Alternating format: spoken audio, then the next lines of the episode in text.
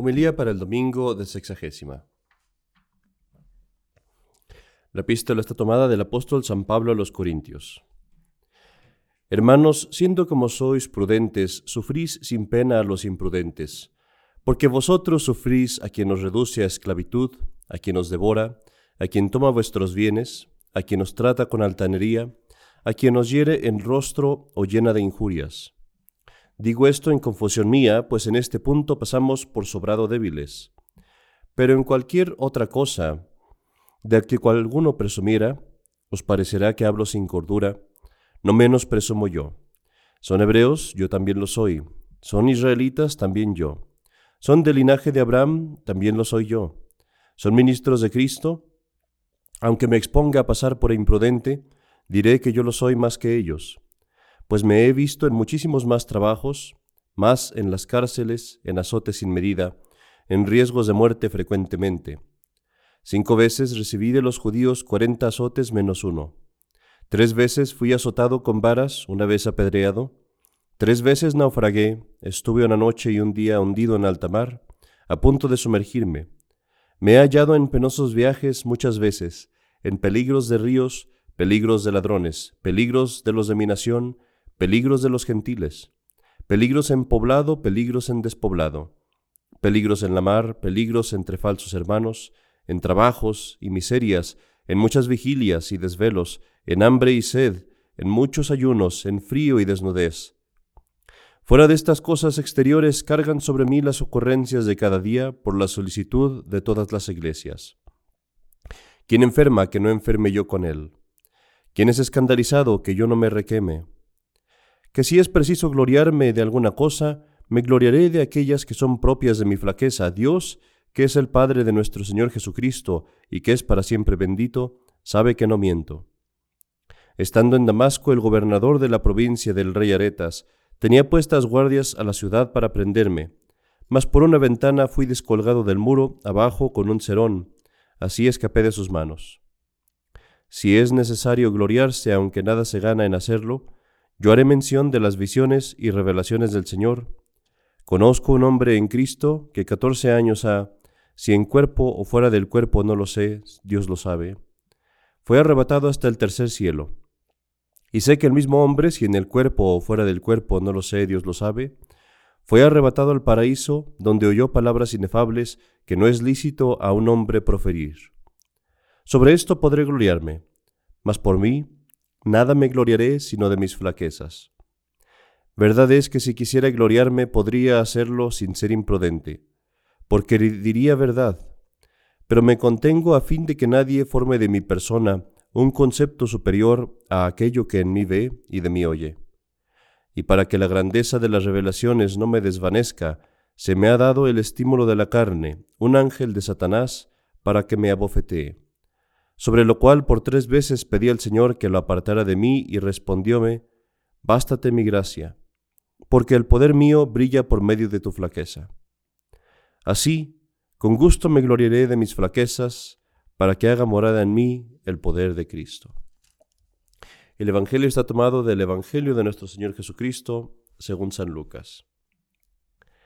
En aquel tiempo, en ocasión de un grandísimo concurso de gentes que de las ciudades acudían presurosas a Jesús, les dijo esta parábola. Salió un sembrador a sembrar su simiente y al esparcirla, parte cayó a lo largo del camino, donde fue pisoteada y la comieron las aves del cielo, parte cayó sobre un pedregal y luego que nació secóse por falta de humedad. Parte cayó sobre espinas y creciendo al mismo tiempo las espinas con ella, sofocáronla. Parte cayó en buena tierra, y habiendo nacido, dio fruto a ciento por uno. Dicho esto, exclamó en alta voz, El que tenga oídos para escuchar, que oiga. Preguntáronle sus discípulos cuál era el sentido de esta parábola, a los cuales respondió así. A vosotros se os ha concedido el entender el misterio del reino de Dios, mientras que a los demás se les habla en parábolas, de modo que viendo no vean y oyendo no entiendan. Ahora bien, el sentido de la palabra, parábola es este. La semilla es la palabra de Dios. Los granos sembrados a lo largo del camino significan aquellos que la escuchan. Sí, pero viene luego el diablo y se la saca del corazón para que no crean y se salven. Los sembrados en un pedregal son aquellos que oída la palabra recibenla con gozo, pero no echan raíces en ellos, y creen por una temporada, y al tiempo de la tentación vuelven atrás. La semilla caída entre las espinas son los que la escucharon, pero con los cuidados y las riquezas de la vida, al cabo la sofocan y nunca llega a dar fruto. En fin, la que cae en buena tierra denota a aquellos que con corazón bueno y muy sano oyen la palabra de Dios y la conservan y mediante la paciencia dan buen fruto. En el nombre del Padre y del Hijo y del Espíritu Santo. Amén.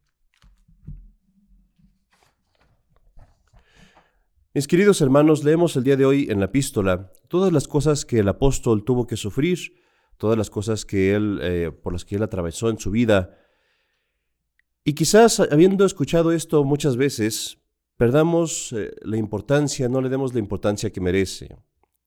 Considera esta cosa.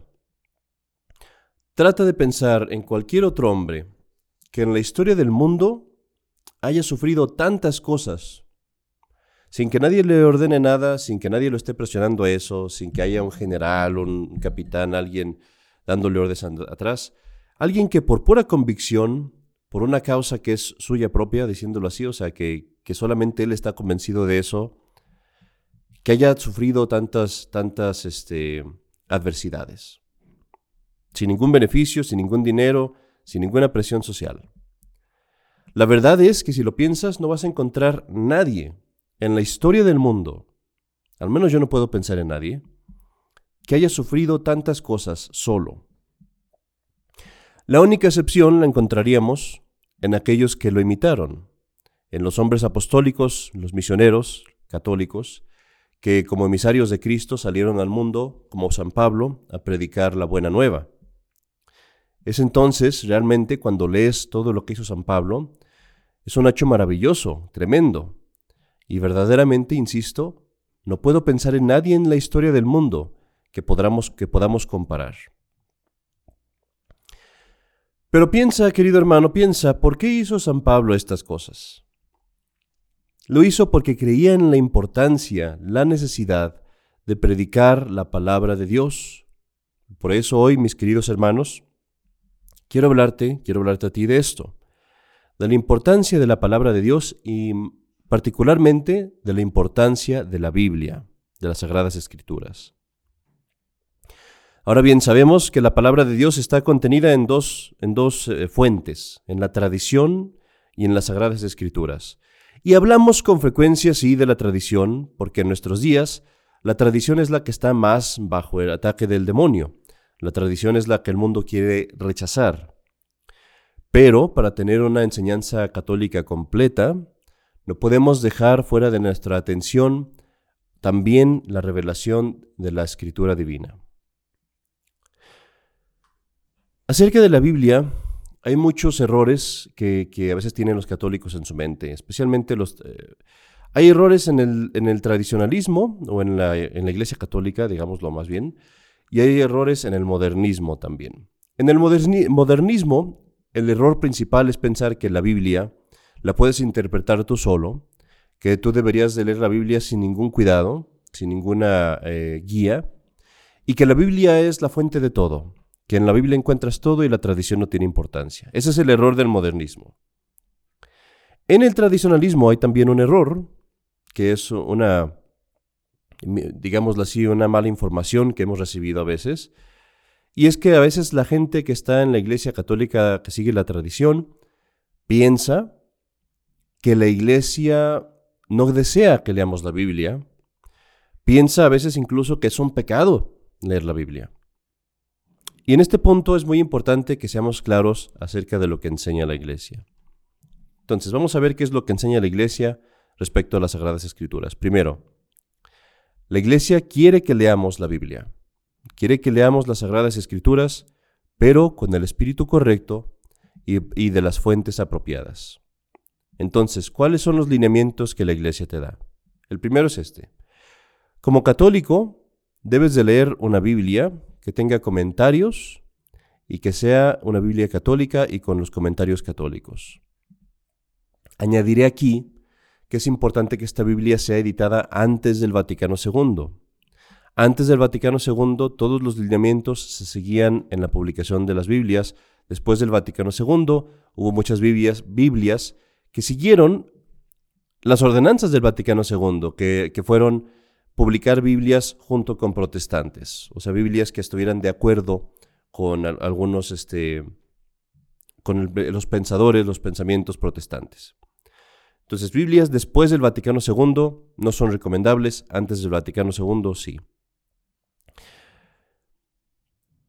El otro, el otro lineamiento que tenemos como católicos es este, que la Iglesia prohíbe a los católicos el leer o poseer Biblias editadas por protestantes o por no católicos, o Biblias que no tienen comentarios. Entonces, aunque tú tengas una Biblia que la, traducción sea católica, si no tiene explicaciones o comentarios, la iglesia no quiere que la leas, te prohíbe leerlo.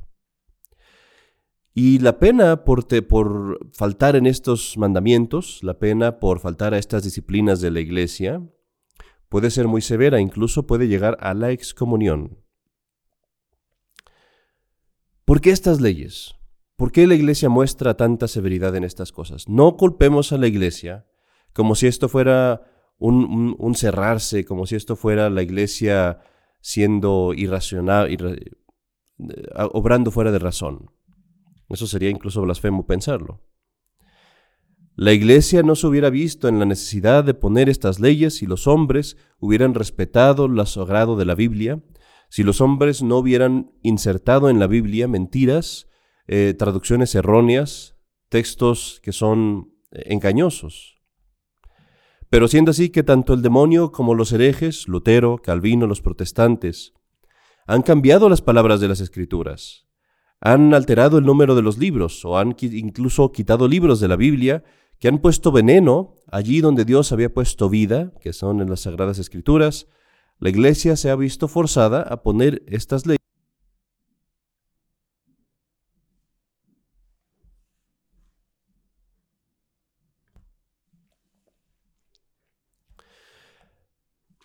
Así pues, la Iglesia quiere que leamos la Biblia. Ahora hablemos de lo importante que es el leer las Sagradas Escrituras. Siendo así que ya estamos protegidos, guiados, seguros, con la guía de la, de la Santa Iglesia, debemos entender que todo católico debe de leer la Biblia de forma periódica, de forma constante. De hecho, deberías de leer la Biblia tan frecuentemente que si alguien te preguntara acerca de algún pasaje, acerca de alguna parte, una historia de la Biblia, pudieras encontrarlo rápidamente en la, Biblia que tú lees. No me interesa esa pedantería protestante de los protestantes de sacar el capítulo y el versículo. Qué bueno que lo hagas, si lo haces es una cosa muy estudiosa, no lo no no no pienso que está mal, pero ese no es el propósito, eso no es el propósito mostrar que somos eruditos. El propósito es conocer el contenido y el espíritu del contenido. Y así pues, creo que es necesario para todo católico el leer por lo menos un capítulo de la Biblia cada día. Y tus hijos también. Tan pronto como tus hijos cumplan los, cumplan los 15 años, por ejemplo, incluso más jóvenes, deberían de leer un capítulo del Nuevo Testamento cada día. Y cuando cumplan los 18 años, que lean también un capítulo del Antiguo Testamento cada día. Noto aquí, hay algunos libros que se deben de explicar antes de leerse, especialmente a los jóvenes, porque si no se pueden malentender. Particularmente uno de ellos es el Cantar de los Cantares, que si no se explica por alguien que tenga el conocimiento de lo que es este libro, se puede malentender. Ahora bien, ¿cómo debemos de leer la Biblia? Bueno, mis queridos hermanos, aquí es muy importante que eh, comprender además que la Biblia como el Santísimo Sacramento se debe tratar con gran respeto y reverencia. Nosotros debemos de estar muy bien, eh, debemos de recordar que en la Biblia está en cierta manera también la presencia de Dios, que la Biblia tiene un origen divino porque es la palabra de Dios. Y así, estaría muy mal que leamos la Biblia como si fuera cualquier otro libro, acostándome en mi cama o comiendo un pastelito o escuchando música mientras la, la leo.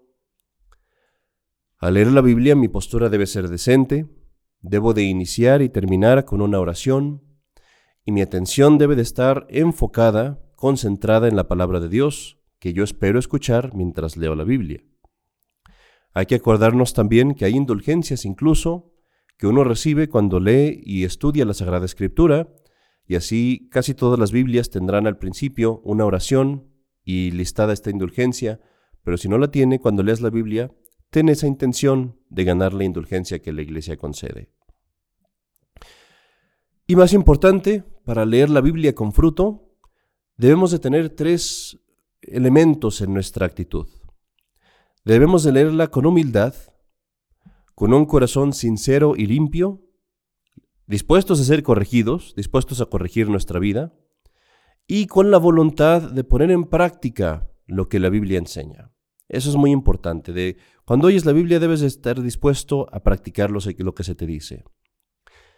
Esta es la razón por la que cuando tú vas a misa, en el momento del Evangelio, los fieles se deben de parar y mirar hacia donde está el Evangelio, hacia donde se está predicando, como una señal de su adhesión a la doctrina y de que están dispuestos a ponerlos en obra, a ponerla en obra.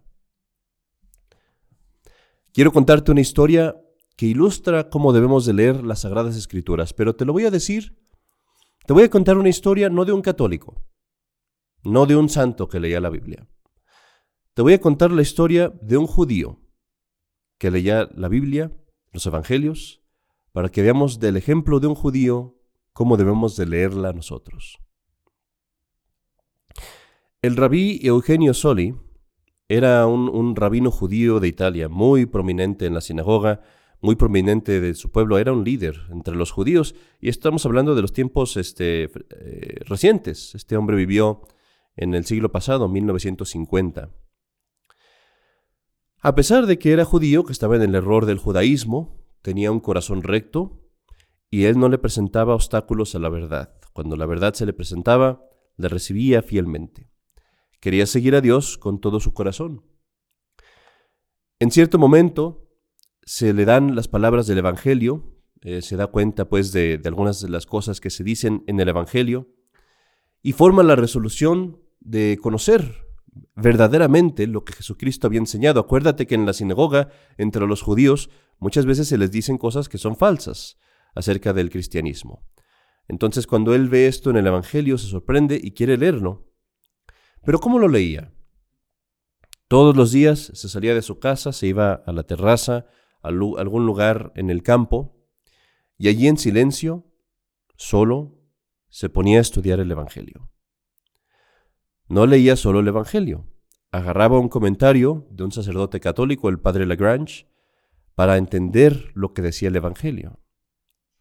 Y te digo lo que dijo él en sus propias palabras. Dice, durante el verano, en la soledad del campo, leía el Evangelio para probar las mieles que contiene y para instruirme más y más.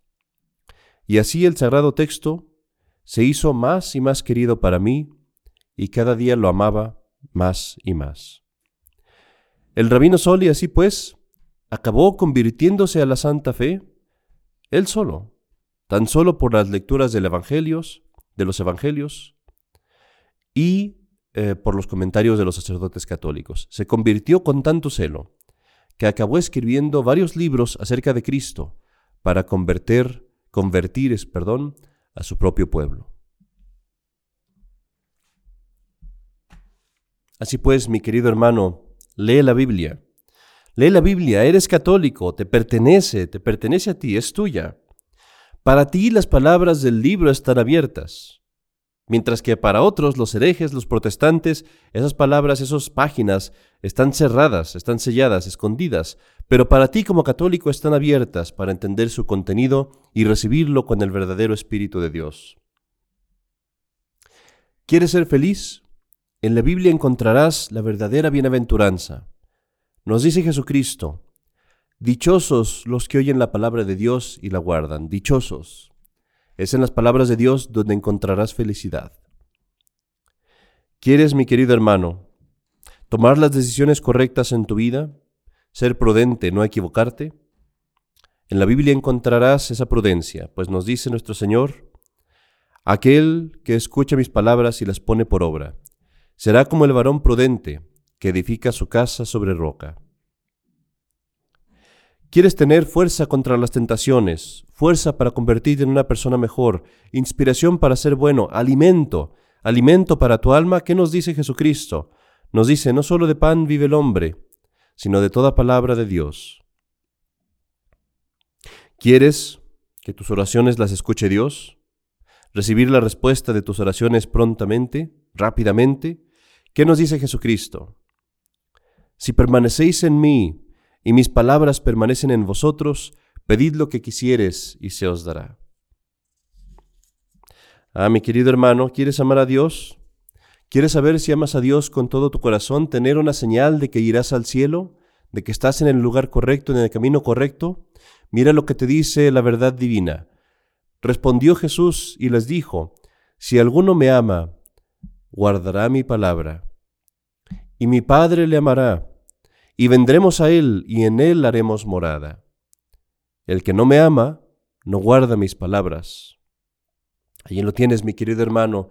La mejor señal de que amas a Dios es guardar su palabra en tu corazón, como lo hizo la Virgen María. ¿Quieres vivir sin miedo? ¿Qué nos dice la verdad divina? Quien me escuche, dice Dios, vivirá tranquilo, seguro y sin temor del mal. Finalmente, mis queridos hermanos, ¿quieres vivir para siempre? ¿Quieres tener la vida eterna? ¿Qué te dice el verbo de Dios? En verdad, en verdad os digo, que el que escucha mi palabra y cree en el que me envió, tiene la vida eterna y no es juzgado, porque pasó de la muerte a la vida. Y nos dice también, el que creyere y fuere bautizado se salvará mas el que no creyere se condenará. Hagamos pues, queridos hermanos, esta resolución de ahora en adelante, fielmente, piadosamente, humildemente, leer las Sagradas Escrituras. Es la carta que te envía tu Padre del cielo. Son las instrucciones para vivir feliz para siempre. Es el mapa que te lleva al cielo. Más importantemente es la, la comida espiritual es un, es un recordatorio constante, una foto que tú ves siempre de Dios, una foto que se pone enfrente de tus ojos y que te muestra a Dios con todas sus facciones, tanto la justicia como la misericordia, su amor y su castigo también. Todos los rasgos de Dios te los muestra la Sagrada Escritura. Y así, si tú quieres conocer a Dios verdaderamente, debes de leer la Sagrada Escritura todos los días. En las palabras de San Jerónimo, aquel que ignora las escrituras, las escrituras ignora a Cristo.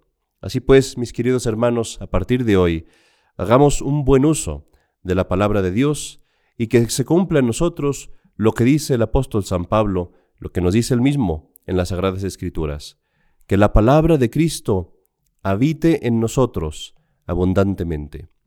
En el nombre del Padre, y del Hijo, y del Espíritu Santo. Amén.